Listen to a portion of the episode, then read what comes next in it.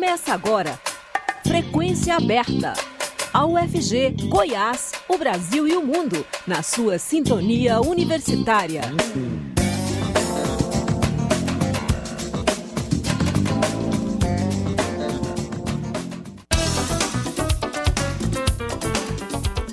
Olá, boa tarde. Agora são 5 horas em Goiânia. Começa o Frequência Aberta. Eu sou Delfino Neto, sigo com você até as 5 e meia da tarde, trazendo as principais notícias de Goiás, do Brasil e do mundo. Você pode nos ouvir também pela internet, no site da Rádio Universitária ou por meio do aplicativo Minha UFG. O Frequência Aberta está disponível também em formato de podcast nas principais plataformas digitais de áudio. Pelé é enterrado em cerimônia reservada para familiares e amigos. Pelé foi enterrado na tarde de hoje no primeiro andar do Memorial Necrópole Ecumênica, em Santos, em cerimônia reservada para familiares e amigos. O mausoléu do rei do futebol foi pensado para se tornar um ponto turístico da cidade de Santos e terá 200 metros quadrados de espaços cobertos por um tapete de grama sintética. O caixão de Pelé chegou ao memorial após cortejo por Santos depois do término do velório. O percurso foi de cerca de 15 quilômetros. Saiu da Vila Belmiro, pegou a Orla de Santos, passou pela casa de Dona Celeste, mãe do rei, e voltou para o cemitério. O velório foi realizado na Vila Belmiro, casa dos Santos, e durou 24 horas, das 10 horas de ontem às 10 horas da manhã de hoje. Cerca de 230 mil pessoas passaram pelo velório. Autoridades e personalidades do futebol compareceram ao velório ontem, como os presidentes da FIFA, da Comebol e da CBF, além de jogadores e ex-jogadores do Santos. O presidente Luiz Inácio Lula da Silva, do PT, foi hoje pela manhã ao velório e chegou cerca de uma hora antes do término da cerimônia. O memorial onde Pelé foi enterrado é o primeiro e maior cemitério vertical do mundo, segundo o Guinness Book. O presidente Luiz Inácio Lula da Silva compareceu à Vila Belmiro em Santos hoje pela manhã para o velório de Pelé. Ele esteve acompanhado pela primeira-dama Janja. Lula saiu de Brasília, pousou em Congonhas, em São Paulo, e na sequência pegou um helicóptero com destino a Santos. O presidente pousou no estádio da Portuguesa Santista e seguiu de carro até a Vila Belmiro. Lula cumprimentou familiares de Pelé e a viúva do rei, Márcia Aoki. Na sequência, já com a presença do presidente, uma oração foi feita ao redor do caixão pelos padres Xavier e Toninho, da paróquia Nossa Senhora do Carmo e do Santuário São Judas Tadeu. Lula ficou cerca de 23 minutos na tenda reservada para familiares, amigos e autoridades e deixou a Vila Belmiro na sequência. Pelé morreu na última quinta-feira, dia 29 de dezembro, aos 82 anos. Segundo o atestado de óbito registrado em um cartório de São Paulo, o rei do futebol morreu por quatro causas: insuficiência renal, insuficiência cardíaca, broncopneumonia e adenocarcinoma de cólon.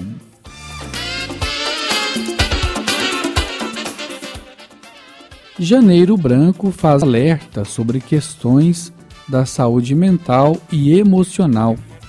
O conselheiro presidente do Conselho Regional de Psicologia de Goiás e presidente do Conselho Estadual dos Direitos da Pessoa Idosa de Goiás, Wadson Arantes Gama, falou à Rádio Universitária sobre a importância da campanha para o bem-estar do indivíduo e toda a sociedade quem conversou com ele foi o jornalista Rodrigo de Oliveira.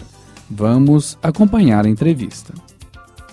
Entra ano, sai ano, uma coisa não muda. Não há quem não pense em revolucionar a vida no novo ciclo do calendário.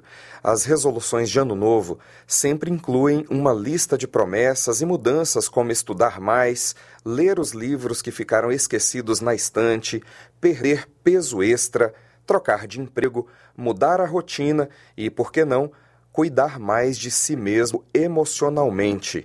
No primeiro mês do ano, profissionais da saúde se dedicam à conscientização para os cuidados com a saúde mental.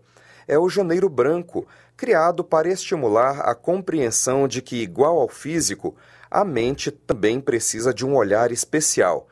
Quem conversa agora conosco sobre o assunto é o conselheiro presidente do Conselho Regional de Psicologia de Goiás e presidente do Conselho Estadual dos Direitos da Pessoa Idosa de Goiás, o Adson Arantes Gama. Olá, Adson, tudo bem? Olá, Rodrigo. Olá a todos os ouvintes da Rádio Universitária. Importante tema para a gente refletir esse início de ano.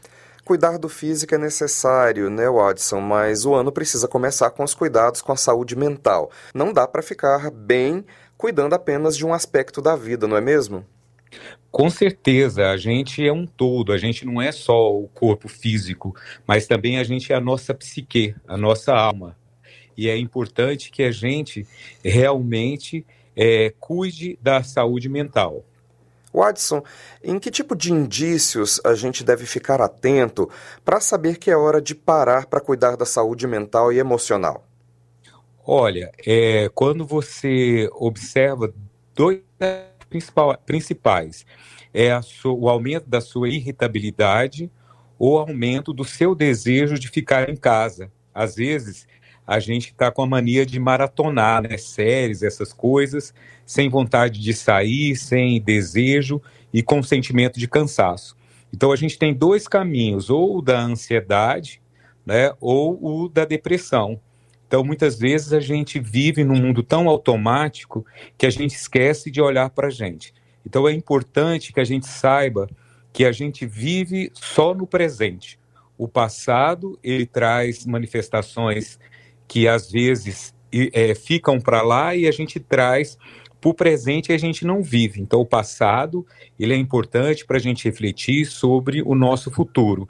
E o futuro a gente não sabe o que vai acontecer, que é a questão da ansiedade. Uhum. Então, é importante que a gente é, entenda que a gente vive nesse presente. E para isso, a gente tem que ser presente para a gente. Você então, citou... nesse Perdão, Pode você falar? citou aí é, atividade de maratonar séries, não sei. Ou seja, atividades que são mais voltadas é, para a gente mesmo. A gente faz sozinho em casa e se relaciona pouco com as pessoas. É, isso pode ser um indício de que é, há algum problema emocional ou mental, então. É, com certeza, quando a gente vive muito nas, nas relações virtuais, né? Porque as relações virtuais elas são importantes nesse momento, mas é mediado por um aparelho. Né? Então é importante que a gente consiga e entenda, por que consiga, que a gente perceba se a gente está com essa dificuldade de sair para poder estar tá encontrando outras, outras pessoas, isso pode ser sinal, inclusive, dessa questão pós-pandemia também, que deixou a gente mais preso. Mas as sociedades, antes da pandemia, a gente já estava vivendo muito automática. Então, quando você acha melhor o seu quarto, né, o final de semana está ali só com você, então isso significa que você está deixando de conviver com as pessoas no momento lúdico, no momento de prazer. Porque aí a, a gente fica só na obrigação né, de estar tá ali no trabalho, e às vezes o trabalho não está legal, e a gente acha que num, num, pa, num passe de mágica a gente vai mudar tudo. E no final do ano, né, quando a gente cria essa expectativa de que vai ser um melhor ano, essas coisas todas, faz uma lista para mudar, é, na verdade, tem uma coisa bem interna e a gente tem que exercitar esse processo. Que aí é, é importante dizer aqui para os ouvintes que a gente está com dificuldade de processar, a gente quer as coisas de última hora. Eu falo que a gente está vivendo uma sociedade é, que é instantânea, tudo tem que ser para ontem. Então, uma sociedade ansiosa ou uma sociedade deprimida. A gente tem que entender que a vida é processo. E se a gente não participar de todo o processo, a gente não vai conseguir chegar nessa qualidade de vida. Você citou aí a pandemia de Covid, que obviamente foi um momento de grande impacto para a saúde mental da população do mundo inteiro. Né? Inclusive, um levantamento do Instituto Ipsos, encomendado pelo Fórum Econômico Mundial, mostrou que 53% dos brasileiros reconheceram que sua condição mental se tornou mais desequilibrada a partir de 2020. Ou seja, a pandemia do novo coronavírus intensificou essa necessidade aí de olhar mais para a saúde mental, né, Watson? Com certeza. E o que é, que é importante que todos os ouvintes saibam? Que real nós sofremos um medo coletivo. Né? No início a gente não sabia nada sobre esse vírus, é, a gente né, de ficar ali preso na nossa casa, com medo das questões econômicas, que isso gera é, muita angústia, né?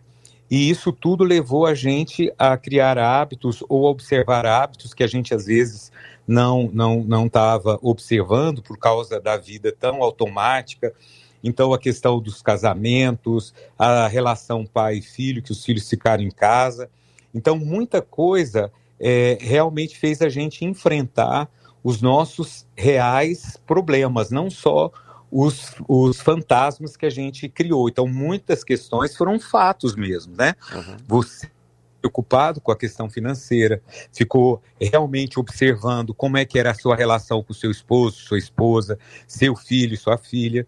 Então, uh, isso levou as pessoas a entenderem que existe a finitude, que existe uma vida além dessa questão do ter, né, que a gente vive numa sociedade em que o ter sobrepõe ao ser e agora o aparecer. Então, é uma sociedade imagética que cobra alta performance. Né? Então, você tem que ser bom nisso, naquilo e naquilo outro.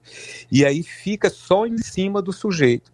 Não, gente, não é só em cima de você. A gente vive uma sociedade capitalista, uma sociedade consumista, uma sociedade que faz a gente crer que a gente precisa daquilo, daquilo outro, e aí a gente fica distante da gente. Então isso tudo gera o que na realidade? Gera conflitos, gera angústia, e esses todos esses sentimentos, se a gente não tiver um lugar para a gente poder discutir, para a gente poder ter uma rede de amigos, ou às vezes procurar ajuda específica e técnica, né, a gente realmente não vai ter uma qualidade de vida adequada. Eu vou pegar seu gancho aí para fazer então uma outra pergunta. Qual é a importância do Janeiro Branco, dessa campanha que começa agora em janeiro, para o bem-estar dos indivíduos e também de toda a sociedade? Um cidadão mais são emocionalmente reflete em uma sociedade mais equilibrada? Com certeza. E aí a questão do, do janeiro branco é porque o branco, não sei se vocês lembram da ciência, são todas as cores, tá? Então, é, realmente é entender o processo da diversidade, o processo de que todos nós somos diferentes um do outro. Nós somos mais de 8 bilhões de pessoas no mundo e não existe ninguém igual a ninguém. Nesse momento também que a gente viveu de pandemia e também desses processos políticos, nós dividimos em bolhas. Então, a bolha A não comunicava com a bolha B e acreditava que aquela ali é a verdade única. E isso foi causando também grande desequilíbrio emocional de pessoas acreditando em fake news, né? Uhum. E aí a gente pode é, pegar a reflexão do Zygmunt Bauman da sociedade líquida, né? De uma sociedade do descartável, inclusive nas relações afetivas e na demonstração de ódio e de raiva, né, em que as pessoas do seu convívio, por você não pensar igual, né, não tinha momento de diálogo, mas de discussões e realmente de cancelamentos. Então é muito importante que a gente perceba no nossa vida diária, você, tanto A quanto B, que vocês percebam o que, é que vocês mudaram no comportamento de vocês. Quantas pessoas vocês deixaram de relacionar por pensar diferente de vocês? Então, realmente está na hora da gente é, unir, não no sentido utópico, né, mas no sentido real né, das nossas convivências. E isso é um equilíbrio emocional. Então, é saber conviver com as diferenças. E isso faz com que a gente sinta mais adequado, porque, é, como diz o povo antigo, uma mão né, tem cinco dedos diferentes um do outro, e a família também, uhum. mas está integrada num corpo que é esse corpo social nosso e que a gente precisa cuidar do espaço em que a gente está. Seja no espaço marido, esposa, companheiro, companheira, filho, filha, irmão, pai, colegas de trabalho, esse espaço, o trânsito, esse espaço é o espaço para nossa convivência. Então, todos nós somos seres humanos e todos nós, é, como eu sempre digo, nós é, estamos vivendo numa tempestade, mas cada um está navegando, navegando em barcos diferentes. Então a gente tem que entender que cada um é igual e a gente precisa de respeito, que é a equidade. Então, isso é muito importante a gente dizer a respeito da nossa qualidade de vida. Agora, Watson, de que forma os cuidados com a saúde mental podem começar a fazer parte da rotina dos indivíduos? Primeiro, acordar de manhã e saber que está vivo, tá? E, e, e, mentalizar o que, que eu vou fazer para eu estar bem e fazer desse terceiro lugar, que é o lugar onde eu me relaciono, eu faça é, bem esse lugar. Então, isso não significa que tem que ser, como o povo antigamente fala, é, poliana no mundo né, da, da fantasia ou Alice no mundo da fantasia. Não é isso. Mas é você entender que você é responsável para cuidar do seu jardim, do seu quintal. Então, primeiro você tem que cuidar de você. Mas como? Entendendo e compreendendo que às vezes você precisa de ajuda sim. Às vezes são questões que você não consegue é, resolver. Mas no dia a dia, você se alimentar bem, quando eu falo alimentar bem, não é ter uma, uma, uma mesa bastada de coisa, mas é você ter o tempo para você tomar seu café, para você poder ter o tempo de você fazer uma caminhada, né? você é, ir visitar amigos, você pegar, às vezes, é, é, fotografias antigas, é, chamar as pessoas para poder conversar, é, é você realmente estar presente no presente. Uhum. Porque se você consegue estar presente no presente, a vida vai ter sentido e significado. Então, o sentido e significado da vida não é ter simplesmente um carro de alto luxo, uma casa, mas é você trabalhar as relações. Então, as pessoas ficam buscando a felicidade. E, na verdade, a felicidade ela é um efeito do seu viver na vida diária, no seu dia a dia, no seu entendimento, de você olhar nos olhos da pessoa, de você realmente é, ter a sua casa um lugar aprazível, não precisa ser uma casa de luxo, não, mas uma casa que tem a sua cara, que tem o seu lugar, não simplesmente móveis montuados, né? Um jardim ou uma flor ou algo, um quadro na sua casa, algo que te remete à sua própria identidade. Então isso não é difícil tá? Isso é fácil. Então, agora, se você não está conseguindo, né, é, esse tipo de, de situação, que você procure ajuda. Nós temos os CAPs, né, que são o centro, né, de, de referência aí da área da saúde mental. Nós temos os CRAS, o centro de referência. Nós temos as faculdades de psicologia em Goiás, em Goiânia, em Goiás também tem muitas faculdades que têm clínicas e escola, né? Você tem seu convênio. Então, o que a gente tem que quebrar é esse orgulho de achar que se a gente está com sofrimento mental, a gente é louco. Não é isso.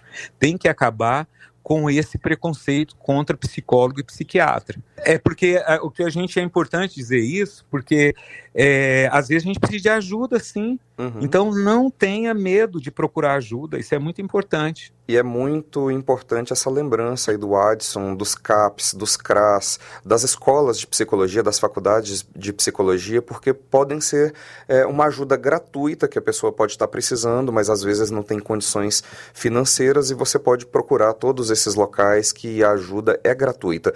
Agora, é, Watson, de que forma os profissionais da psicologia vão atuar nesse mês de janeiro para conscientizar a população da necessidade de cuidar da saúde mental? Olha, então tem várias atividades, né, junto com outros é, atores, né, que trabalham com a saúde integral, né, então a gente tem é, movimento, tem um movimento que chama Janeiro Branco, uhum. que surgiu lá em Uberlândia, né, o psicólogo amigo nosso, Leonardo, que vem aí é, desenvolvendo várias atividades nesse mês de janeiro. Inclusive, tanto no município quanto no estado, tem a lei que instituiu o janeiro branco, né? E aí é importante a gente colocar aí numa questão que janeiro branco não tem nada a ver com questões raciais, tá? Uhum. Que tem a ver com essa aglutinação de várias cores, de vários matizes, né? Em que a gente é um ser de infinitas possibilidades. Então isso é muito importante que fique bem é, nítido para todo mundo entender que a saúde mental ela não é só para quem tem é, condições financeiras melhor. A saúde mental ela está responsável e é uma saúde pública que a gente tem que cobrar aí dos nossos gestores, uhum. entende? A gente precisa fazer isso. Watson, para a gente encerrar nosso bate-papo, o Conselho Regional de Psicologia vai preparar alguma ação para esse mês de janeiro, para é, comemorar o Janeiro Branco? É, na verdade, nós estamos aí com várias atividades é, relacionadas à saúde mental. Né? É, nós temos várias comissões de direitos humanos, raças e etnias, nós temos aí da pessoa idosa. Então, nós temos é, várias atividades que vai conclamar. E aí vocês olham as nossas redes sociais, uhum. entendeu? Que a gente vai estar tá puxando aí para essa discussão a respeito da saúde mental da população. Eu conversei com o conselheiro presidente do Conselho Regional de Psicologia de Goiás e presidente do Conselho Estadual dos Direitos da Pessoa Idosa de Goiás, Wadson Arantes Gama. Wadson, muito obrigado por falar com a Rádio Universitária e sucesso para vocês aí no Janeiro Branco. Muito obrigado e eu deixo aí uma fala para vocês. Que todo dia seja presente para você todo dia observe se você está mudando o seu comportamento ou não. Se está sentindo cansado, se está se sentindo ansioso e procure ajuda, tá? Não, não quebre aí o orgulho e vai procurar ajuda. E é de janeiro a janeiro a questão da saúde. Muito obrigado pelo espaço. Rodrigo de Oliveira para a Rádio Universitária. O Frequência Aberta volta já. Universitária Goiânia. Música, informação e diversidade cultural. Uma emissora da UFG. Olá, eu sou Márcio Aquilissardi e convido você a ouvir Memória do Rock, um programa que chega a você por uma parceria com a Rádio Câmara. O programa relembra artistas e bandas, grandes canções, histórias e curiosidades do período clássico do rock e também resgata nomes esquecidos da fase mais marcante da música. Espero sua companhia toda semana em Memória do Rock. Todo sábado às nove da noite, com reprise na quarta às oito da noite. Uma parceria Rádio Câmara na Universitária. Jornalismo com imparcialidade. Rádio Universitária. Estamos apresentando Frequência Aberta.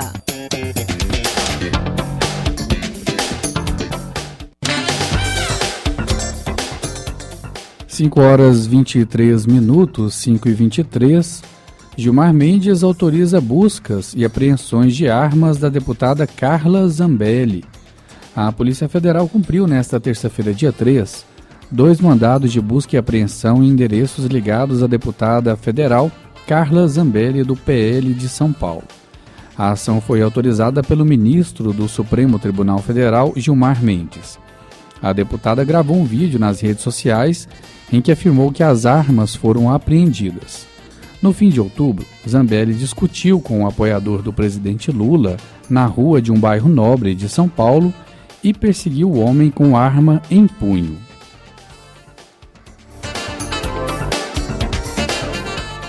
O presidente Luiz Inácio Lula da Silva escolheu oito deputados e cinco senadores para comandarem pastas do novo governo.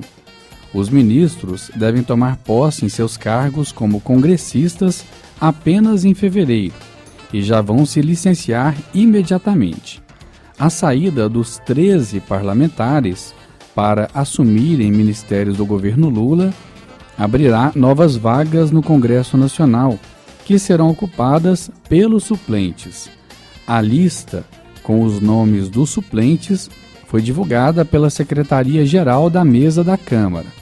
No Senado, Ana Paula Lobato assumirá a vaga de Flávio Dino. Ambos são do PSB do Maranhão. Margarete Buzetti assume no lugar de Carlos Fávaro. Ambos são do PSD do Mato Grosso. Fernando Farias assumirá a vaga de Renan Filho. Ambos são do MDB de Alagoas. Augusta Brito vai assumir no lugar de Camilo Santana. Os dois são do PT do Ceará. E Jussara Lima entra no lugar do senador Wellington Dias.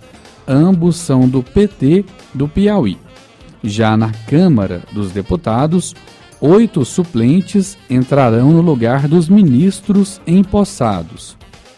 Orlando Silva, do PCdoB de São Paulo, Alfredinho e Vicentinho, ambos do PT de São Paulo, assumem as três vagas abertas, todas pelo PT em São Paulo, com as saídas de Alexandre Padilha, Paulo Teixeira e Luiz Marinho, todos que vão assumir cargos em ministérios. Luciene Cavalcante e Ivan Valente, ambos do PSOL de São Paulo, assumem as duas vagas abertas pela Federação PSOL Rede, com as saídas de Marina Silva, da Rede, e Sônia Guajajara, do PSOL. Reginete Bispo, do PT do Rio Grande do Sul, assumirá no lugar de Paulo Pimenta, do mesmo partido. Doutor Benjamin, do União Brasil do Maranhão, assumirá no lugar de Juscelino Filho, do mesmo partido. E Ricardo Abrão, do União Brasil do Rio de Janeiro, vai assumir no lugar de Daniela Carneiro, também do mesmo partido. Durante votações estratégicas para o governo no Congresso, é bastante comum que os ministros sejam temporariamente exonerados e retornem às funções de parlamentares, apenas para darem os, para darem os seus votos. Em caso de afastamento ou licença do titular, o suplente ocupa temporariamente a vaga no parlamento. Já em situações de renúncia perda de mandato ou morte, o suplente assuma o cargo definitivamente. No caso do Senado, cuja eleição é majoritária, os dois suplentes são escolhidos previamente e fazem parte da mesma chapa do titular.